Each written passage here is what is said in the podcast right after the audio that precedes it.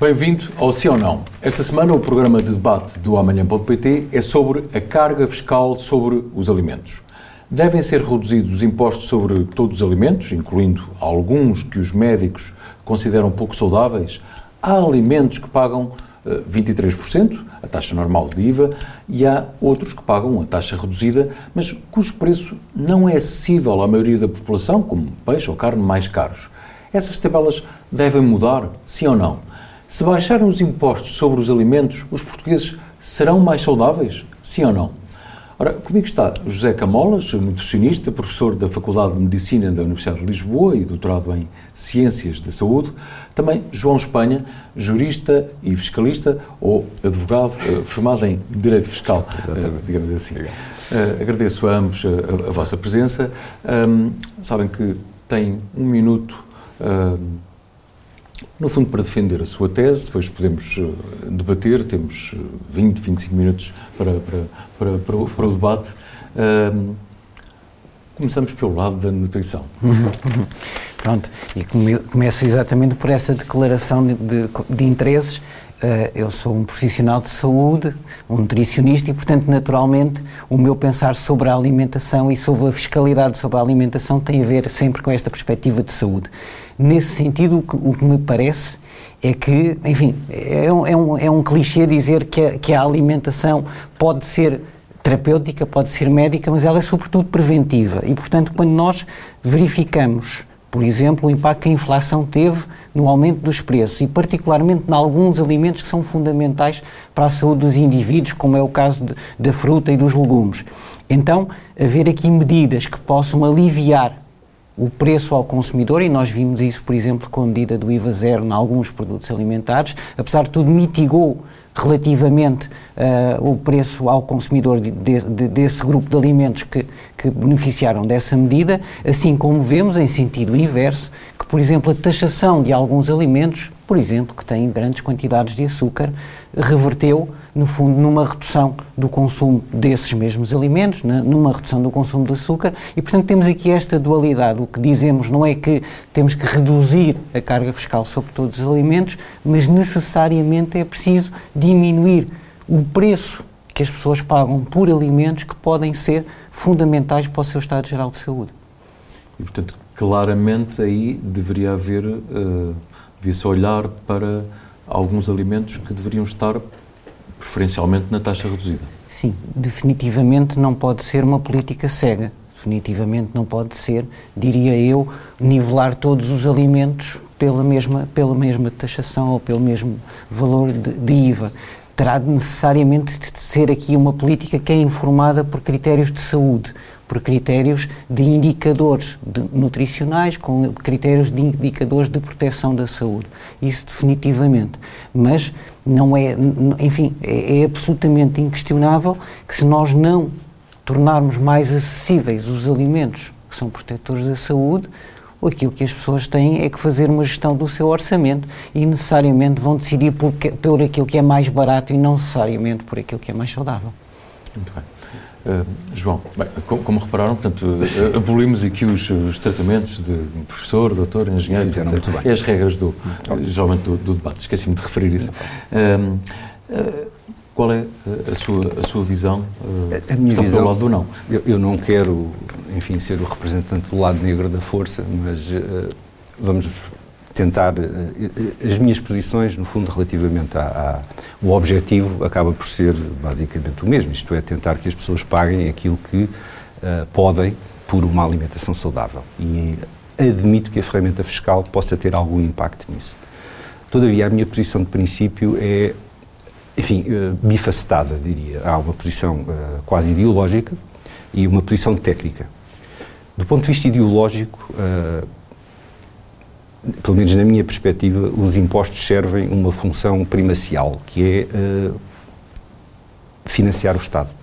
Uh, do ponto de vista ideológico, portanto, diria, sou, uh, não me agrada que a ferramenta fiscal seja utilizada para fazer ou engenharia social ou para fazer, no fundo, o apoio que deve ser, como o José referiu muito bem, não deve ser cego e o IVA é um imposto bastante complicado.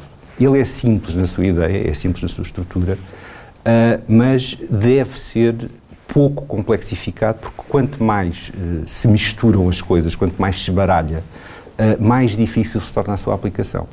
O IVA, em particular o IVA, que é um imposto de matriz comunitária, relativamente ao qual os Estados não têm grande margem de manobra, é verdade que os alimentos, em geral, fazem parte da lista uh, de produtos aos quais é permitido aplicar uma taxa reduzida, mas, ao contrário do que defende o José, eu seria tudo ou nada, porque uh, quanto mais uh, se tenta, não direi esmiuçar, mas especificar taxas de IVA para determinadas categorias de alimentos, mais confusão se lança, mais se complexifica, mais se complexifica o sistema e, portanto, torna-se uma coisa muito difícil de gerir e que, a montante do consumidor, provoca grandes perturbações no mercado. Uh, e o IVA, nesse aspecto, pode ser um imposto muito uh, pouco razoável para os comerciantes, porque basta um engano e os volumes são uma coisa absolutamente louca e pode fazer a diferença entre o sucesso económico ou a insolvência imediata. E isso não é algo com que se possa ou deva brincar. Só para terminar, ainda no ponto de vista técnico, o IVA é um imposto regressivo. Porquê? Porque pesa mais a quem menos tem. E, portanto, uh, o que temos é que normalmente os eh, alimentos uh, por toda a União Europeia beneficiam de uma taxa reduzida ou mínima.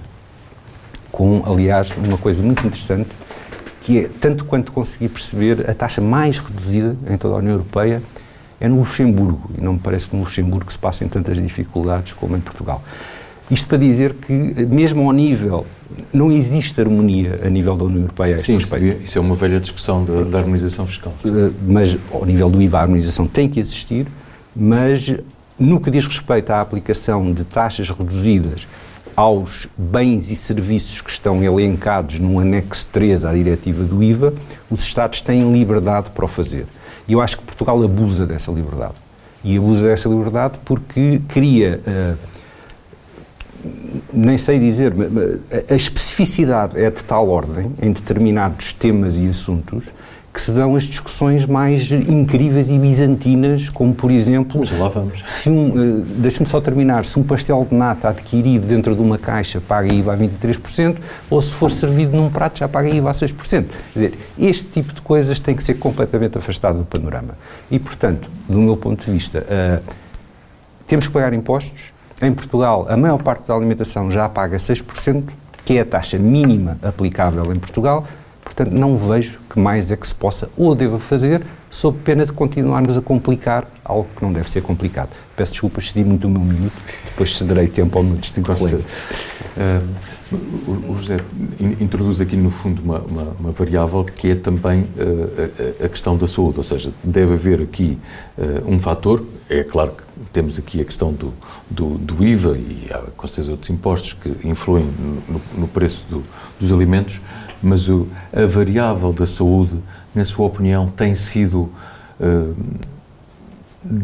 assim tantas vezes tida em conta por sucessivos governos, uh, por aquilo que vai vendo também na sua profissão como, como nutricionista? Nós vemos que mais ou menos 60% da população portuguesa tem peso a mais dentro dos adultos, mais ou menos 30% das crianças, vemos que a doença cardiovascular é a principal causa de morte de, eh, enfim, no, no, nos países desenvolvidos em geral e em Portugal também.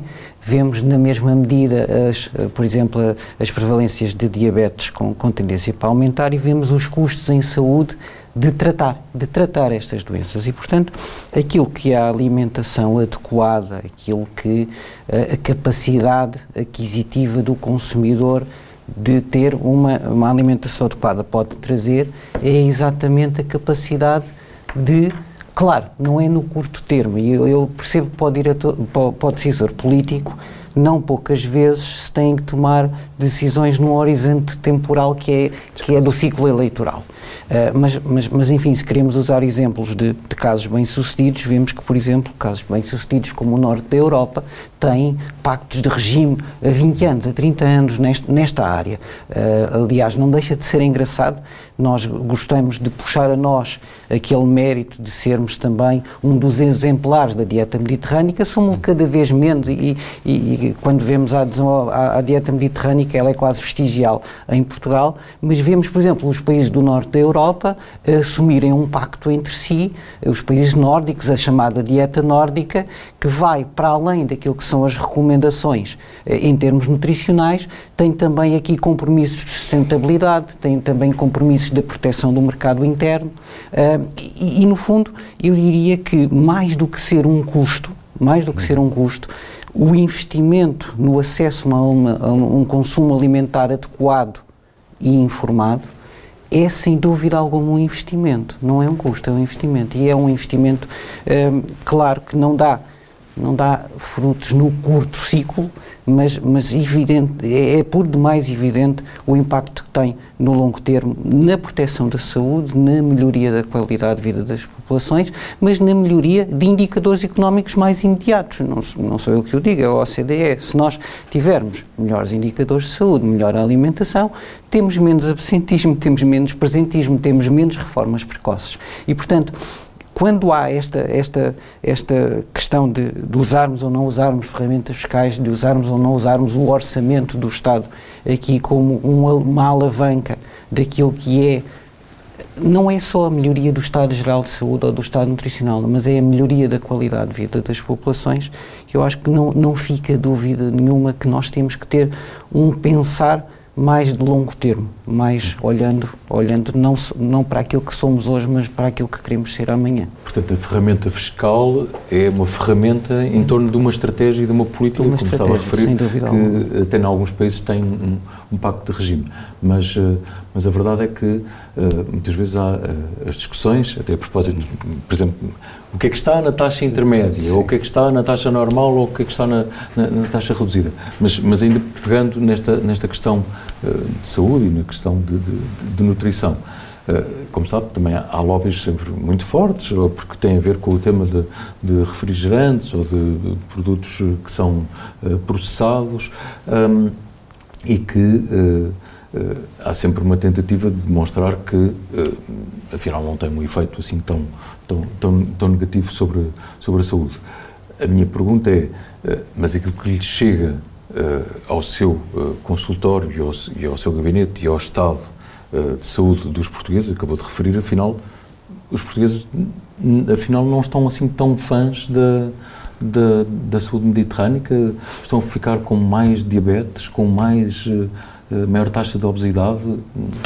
Sim, é, isso é preocupante. Falou aí da questão do lobby das grandes empresas. É preciso nós termos noção que algumas das empresas do setor alimentar têm capacidade de influência política, têm orçamentos que vão provavelmente para além do, do, dos orçamentos de alguns Estados. E não deixa de ser curioso nós vermos grandes, grandes empresas do setor, do setor alimentar que são subejamente conhecidas no ponto mais recôndito da, da, da, da, Amazónia, mas que continuam a investir milhares de milhões de euros em publicidade e não precisariam de o fazer, porque são subejamente conhecidas. Então, porquê é que o fazem? Fazem-no naturalmente porque, enfim, precisam de alavancar o seu negócio e, e, e, repare, não, falávamos aqui de questões ideológicas, eu acho que é importante nós, nós não irmos só atrás do preconceito ideológico, dizer tudo o que é transformado é mau, tudo o que não é transformado é bom, não é, não é assim tão linear e não é tão fácil, mas há critérios, há critérios de qualidade nutricional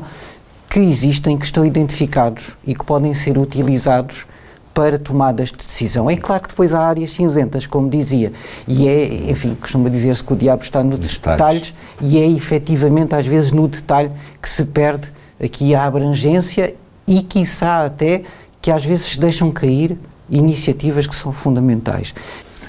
João Espanha, há, há, pouco posso ter entendido mal, mas uh, defendendo que uh, tudo deveria ser revisto uh, na, ah, na, questão fiscal, designadamente sobre, esta, sobre estas matérias, Choca, por exemplo, a ver estas três taxas. Eh, muitas vezes há ali a luta sobre. Sim. A taxa de intermédia, sim. às vezes, é um instrumento político. É claro que sim.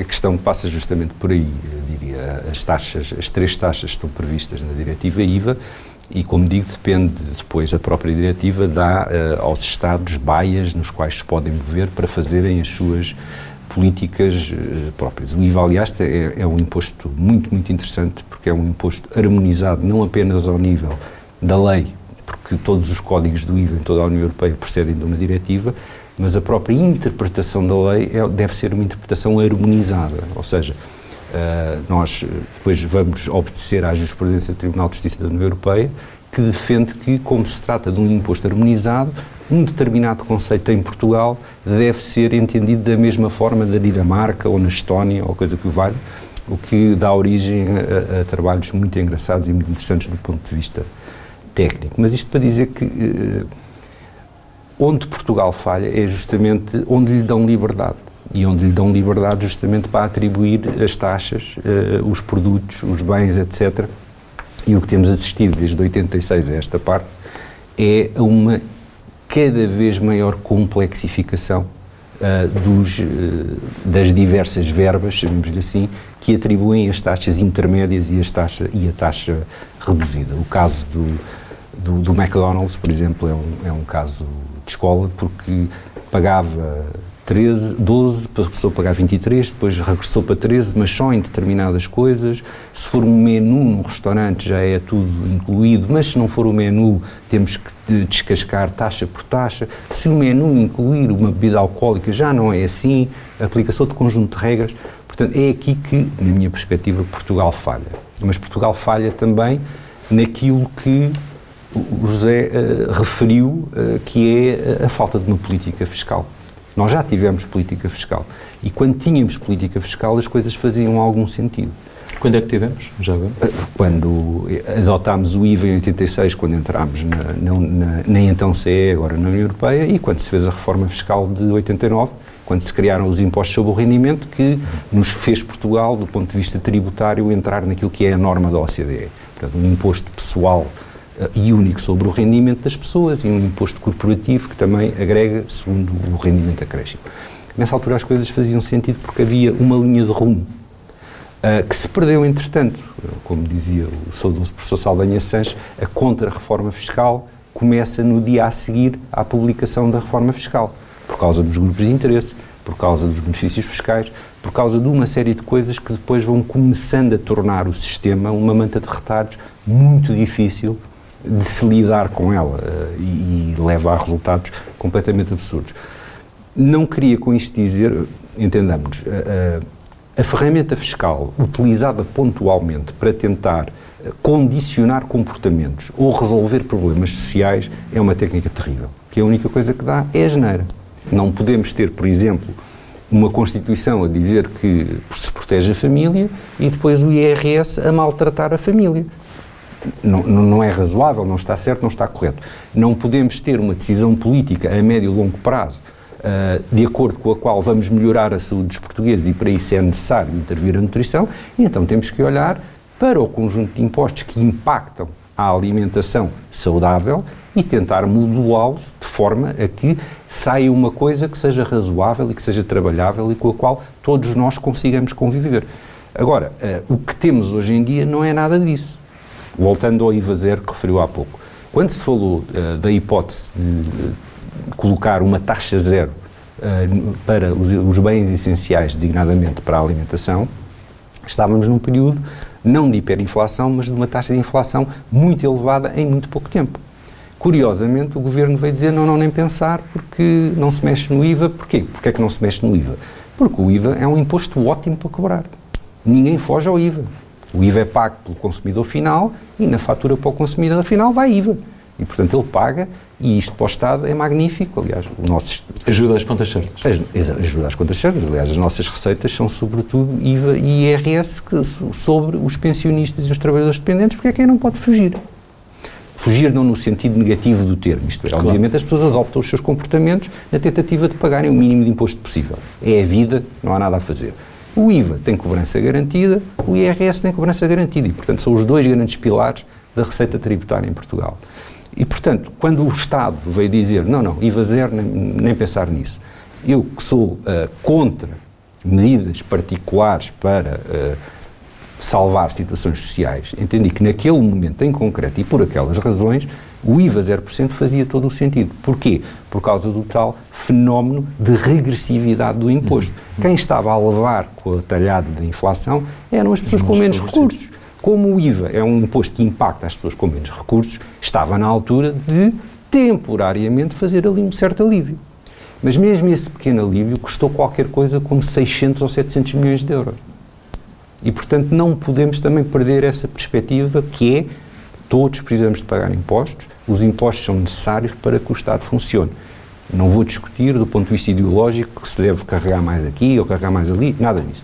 Agora, não podemos é pensar que podemos utilizar a ferramenta fiscal a nosso belo prazer, de acordo com as circunstâncias do momento, para servir um determinado objetivo político, etc, etc. Não. Deve haver uma política fiscal.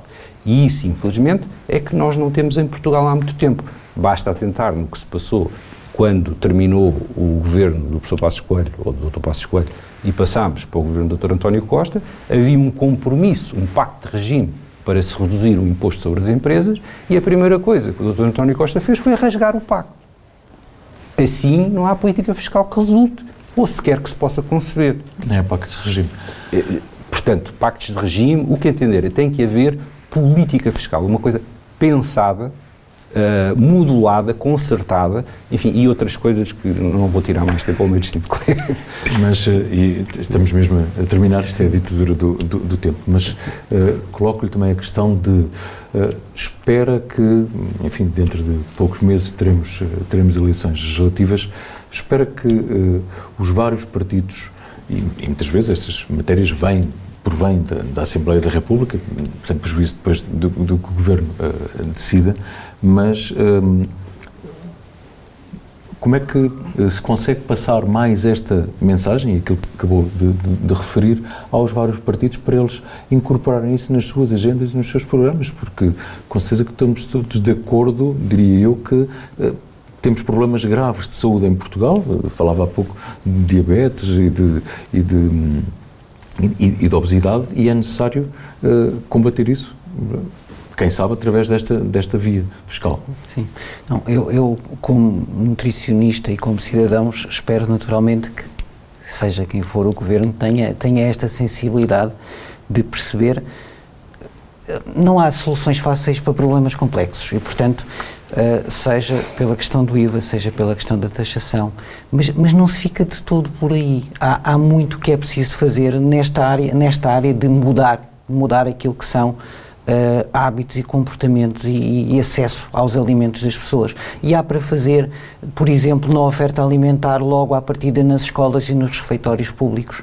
Há muito que, que é preciso fazer também, por exemplo, em algo que, enfim, que aguardamos, enfim, eu não diria serenamente, diria até com alguma ansiedade que a União Europeia se resolva, por exemplo, em relação à rotulagem simplificada, que nos diga definitivamente qual é que é o modelo de rotulagem simplificada, porque sabemos que isso facilita o acesso dos consumidores a alimentos mais, mais adequados. Mas é preciso também, neste compromisso, que também se faz com o tecido económico, também se faz com as empresas, continuar a trabalhar na reformulação dos alimentos, torná-los mais adequados, com menos açúcares, com menos gorduras saturadas, com menos sal.